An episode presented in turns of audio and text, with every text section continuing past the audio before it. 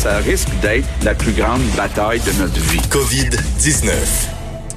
Oui, on retrouve Vincent Dessureau, bien sûr. Vous allez retrouver aussi euh, les collègues de LCN TVA Nouvelles qu'on salue et qu'on remercie. On va aller les retrouver euh, plus tard euh, dans la programmation. Bon reportage, pas très rassurant, mais sur la pénurie de médicaments qu'on entrevoit là. Mais oui, un excellent travail de, Félix Séguin. Mais tu sais, temps-ci, les journalistes sont on n'a pas le choix de sortir les nouvelles et elles ne sont pas particulièrement rassurantes. Dans ton cas non plus, Vincent. Non. En commençant par euh, Justin Trudeau qui a fait son point de presse à 11h15 et euh, souvent avec Justin Trudeau, on, il y a des bouts qui sont pas nécessairement toujours pertinents, mais il y a des éléments quand même, excuse-moi de le dire, mais il y a des éléments quand même intéressants. Et aujourd'hui, il y avait quand même du, du plus lourd là, euh, dans ce que Justin Trudeau avait à couvrir, parce que là, ce qui est quand même une inquiétude importante chez beaucoup de Canadiens, c'est cette histoire comme quoi, puis on en parle depuis quelques jours, là, des mm-hmm. Américains qui saisissent certains bon arrivages d'équipements à travers le monde. Et là, c'est cette euh, intervention du gouvernement fédéral auprès de la multinationale 3M qui fait, euh, qui est un des principaux fabricants des masques N95, euh, qui a demandé à la compagnie de cesser d'en exporter au Canada et en Amérique latine sous là, on sait le Defense Production Act, donc qu'on active normalement en temps de guerre, mais là, on est pratiquement en temps de guerre, mais contre un virus. alors, on veut forcer les compagnies américaines à conserver leur stock mm. ici. 3M a refusé refusé euh, pour l'instant là de, de c'est intéressant parce que dans leur communiqué 3M ils disent ben écoutez on, ce sera pas mieux parce que si on, on refuse d'en envoyer à l'étranger il y a des pays étrangers aussi qui vont refuser euh, par un mode de, de, rétaliation de nous en envoyer. Donc on va se retrouver avec une pénurie aux États-Unis donc c'est pas mieux. Oui surtout que les États-Unis comptent sur des arrivages d'un peu partout ben à travers le monde là. alors pourquoi ce serait juste à eux et pas aux autres? Euh, 3M a effectivement dit il y a des conséquences humanitaires importantes liées à un arrêt d'approvisionnement pour les travailleurs de la santé au Canada et en Amérique latine. En outre la cessation de toute exportation de masques fabriqués aux États-Unis entraînerait probablement d'autres pays à riposter, à faire de même, comme certains l'ont déjà fait. Euh, Justin Trudeau a été questionné euh, là-dessus. Euh, et bon, est-ce que c'est une menace voilée dans le discours? Vous pourrez juger. Mais voici la réponse à Justin Trudeau, à savoir quelle est l'inquiétude du Canada et la réplique possible à ces menaces américaines. On peut l'écouter. On est en train de travailler très étroitement avec les États-Unis pour qu'ils comprennent euh, ce que nous, on sait très bien déjà, c'est que euh, les échanges entre le Canada et les États-Unis vont dans les deux sens, particulièrement pour les biens essentiels euh, et pour le personnel médical.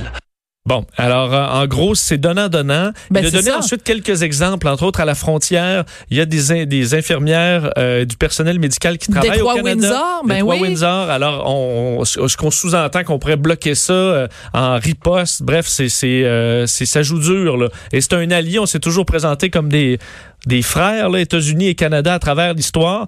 Et là, de voir euh, cette une tension quand même importante sur de l'équipement qui est si vital, euh, c'est assez particulier. Alors, à suivre pour le dossier euh, N95, Justin Trudeau a également avait une information quand même importante à apporter. et d'ailleurs, on a tous eu le frisson un peu quand il a parlé de l'armée canadienne mm. qui va intervenir au Québec.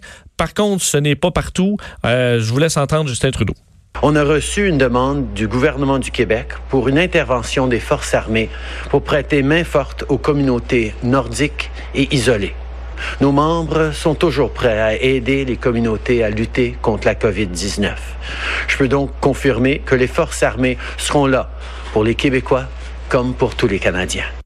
Bon, alors, premier déploiement euh, de l'armée canadienne, ce sera dans le nord du Québec. Évidemment, des communautés qui n'ont pas toujours tous les services, qui n'ont pas nécessairement de force de police.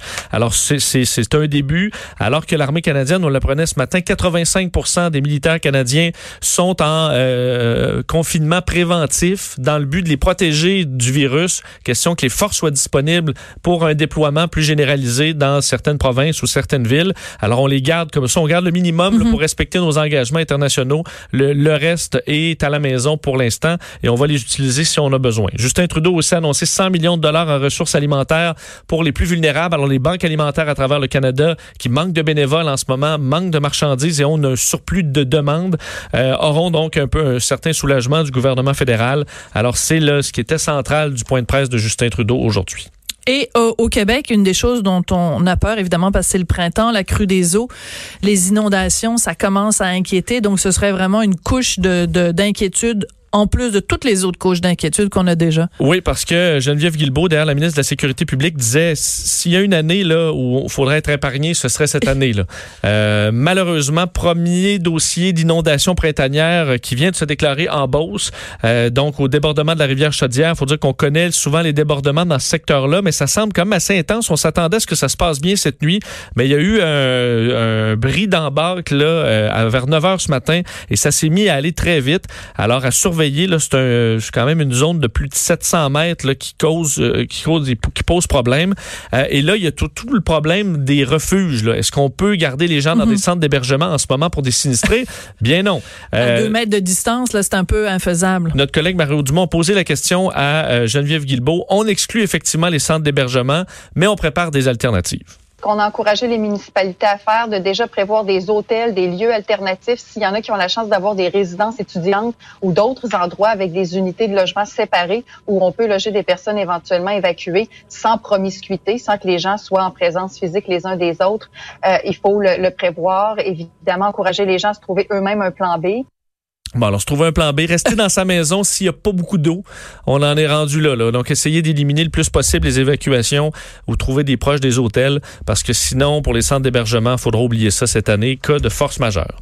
Et euh, ben, un sujet qui euh, vraiment depuis le début euh, est très estomacant, je sais même pas si le mot existe, mais on va l'inventer. Un milliardaire montréalais donc qui est aux soins intensifs et c'est euh, quelqu'un qui avait participé donc à ce fameux mariage réunissant des centaines de personnes dans un hôtel à Montréal. Oui, et même en pleine Covid-19. On se souvient que François Legault avait, il avait même fait référence là, ce mariage-là dans un des points de presse. Ben, sachez qu'un des membres de la famille Rosenberg, enfin Michael Rosenberg, un des hommes les plus riches au Canada, un milliardaire euh, qui est, euh, ben, est en mauvais état là, selon les informations obtenu par notre collègue Félix Séguin. C'est un magnat de l'immobilier qui se trouvait dans ce, bon, ce, mariage euh, le 16 mars dernier, alors que euh, les, réunions étaient, les, les bars étaient fermés, euh, donc presque tout commençait à être fermé au Québec. On était allé de l'avant avec ce mariage et certaines personnes, entre autres plusieurs voyageurs de New York qui étaient, euh, plusieurs personnes ont été contaminées, dont Michael Rosenberg qui se trouve maintenant euh, aux soins intensifs, intubé, sous sédation. Alors on parle d'un cas très sérieux pour Michael Rosenberg dont la, la, valeur, la fortune est évaluée à 1,2 milliard de dollars. Alors c'était le 16 mars dernier à l'hôtel Crown Plaza de Montréal où les règles de distanciation sociale n'avaient pas été respectées. On avait même vu des membres du personnel qui s'en étaient plaints, là, comme qu'on les avait mis à risque. Alors ça montre le danger de ces réunions contre les avis du gouvernement. Euh, l'objectif, lui, c'est le, c'est le, frère du père de la mariée. Mhm. On s'entend dans un mariage, tu veux pas tuer des membres de la famille.